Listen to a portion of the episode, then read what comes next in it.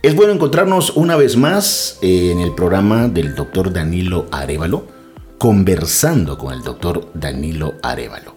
Él es eh, ginecólogo oncólogo, un profesional muy reconocido aquí en El Salvador, y quien pues eh, a través de estos programas está también de cierta manera educando, y no solo a las mujeres, sino a la familia, con relación a ciertos temas muy importantes que tienen que ver con la salud femenina. ¿Qué tal doctor? ¿Cómo ha estado?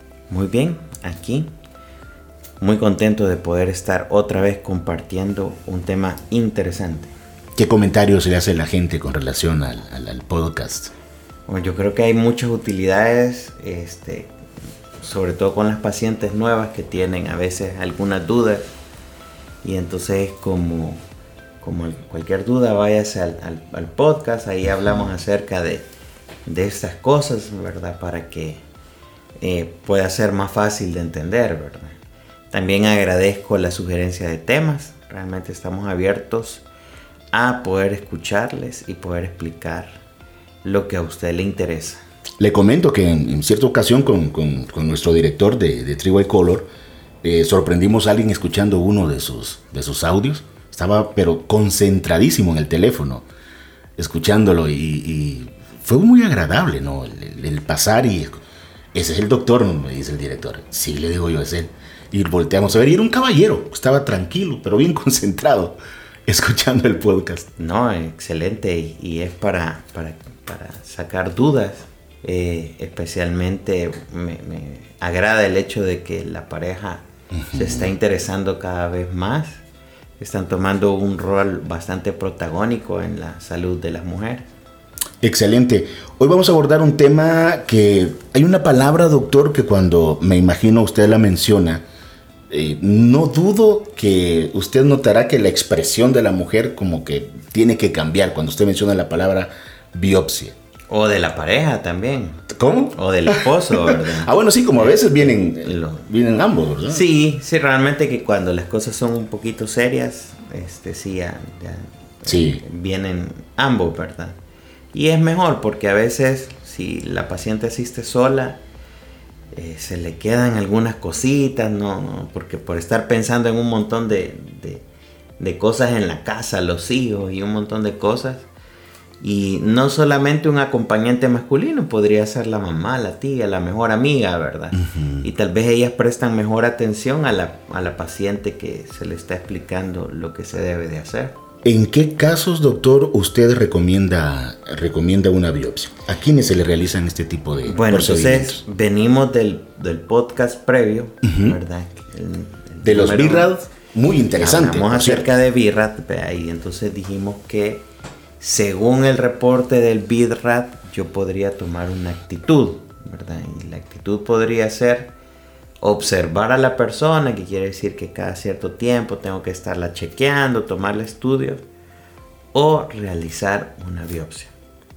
Esto es muy importante porque hay distintos tipos de biopsia. Entonces, cada persona se beneficia de un tipo de biopsia. Y vamos a empezar desde la más sencilla hasta la más compleja. Adelante. Quizás de la primera que vamos a hablar es del CAF, ¿verdad? Es eso la abreviatura. CAF significa citología por aspiración con aguja fina. Este es un procedimiento que se hace en la clínica.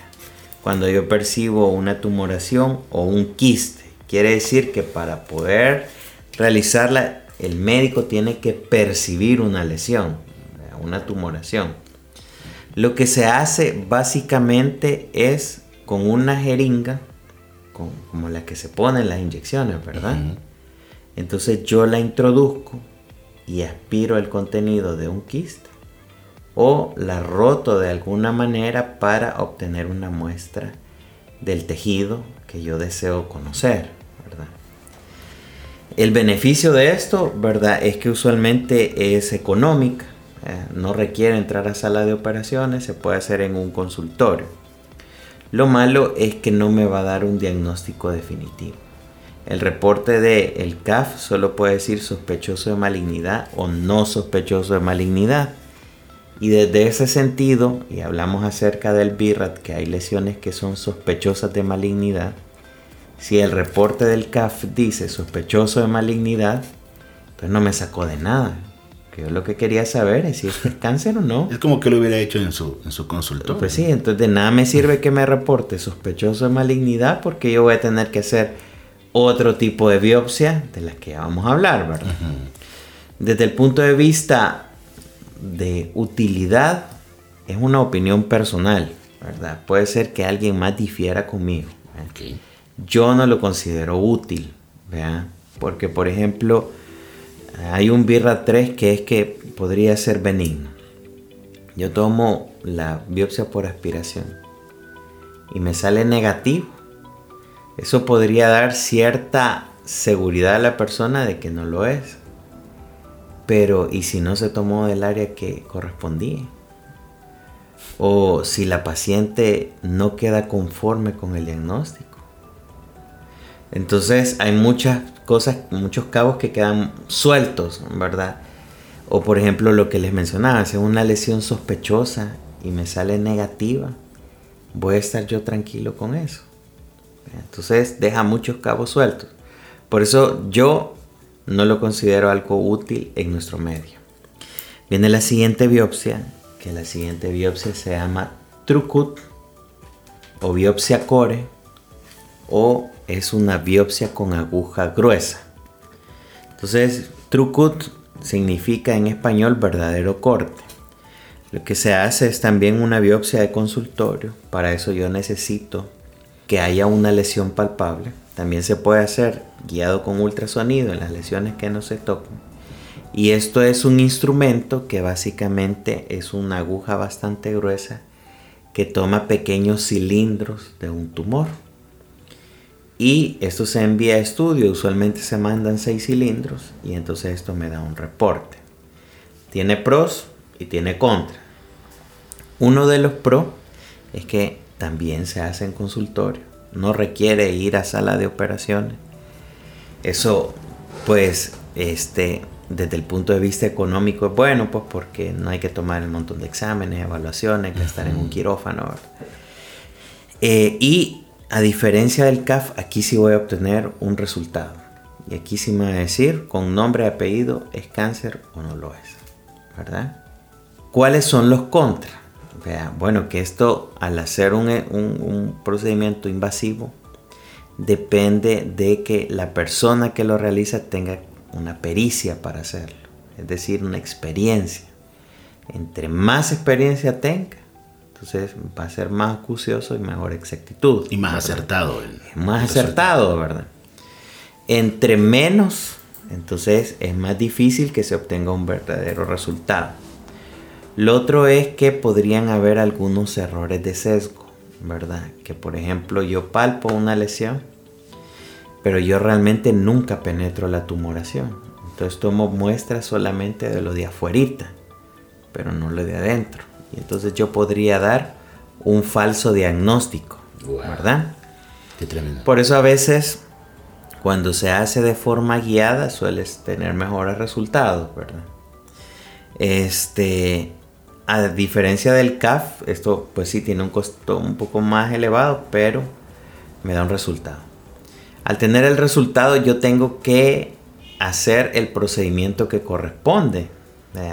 Si es cáncer, podrías, tengo que hacer el tratamiento de cáncer. Vea, si no lo es, entonces puedo seguir con el tratamiento si yo tengo certeza de que no lo es.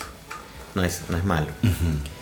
el, el siguiente tipo de biopsia se llama biopsia excisional o incisional, o algunos le llaman lumpectomía y otros le llaman tumorectomía, ¿verdad?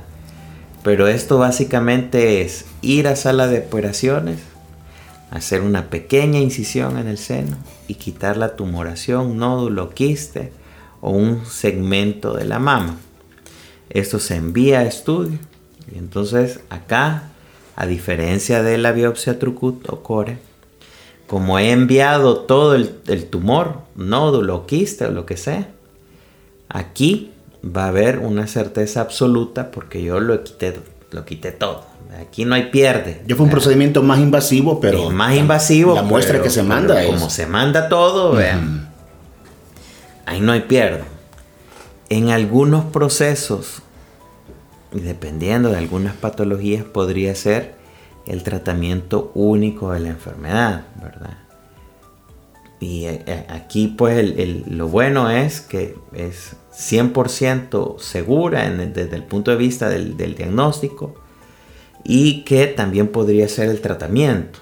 Pero lo malo es que desde el momento que se entrara a sala de operaciones, estamos hablando de un costo mayor a las anteriores y también de un riesgo quirúrgico, ¿verdad? Porque hay que entrar a sala, hay que poner anestesia. Eh, eh, hay que someter el cuerpo a un estrés quirúrgico. Eh.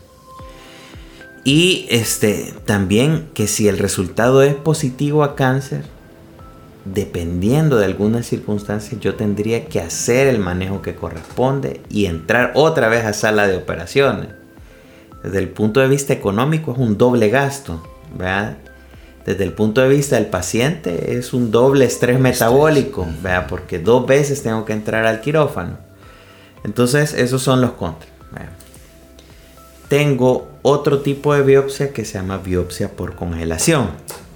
Aquí lo que hago es entrar a sala de operaciones, se duerme a la paciente, se hace la incisión, se quita el tumor y en ese momento con la paciente dormida yo lo mando a un estudio y eso lo congelan el tumor, lo parte el patólogo y él me va a decir si es cáncer o no es cáncer. En ese momento que él me dice es cáncer o no, como la paciente está dormida en sala, ya está lista o sea, ahí yo hago, Yo hago lo que corresponde según cáncer, ¿verdad? Eso tiene sus pros y sus contras, ¿verdad? El pro es que desde el momento que él quite el, tumor y me diga, pues ya vamos a saber el resultado en ese mismo instante.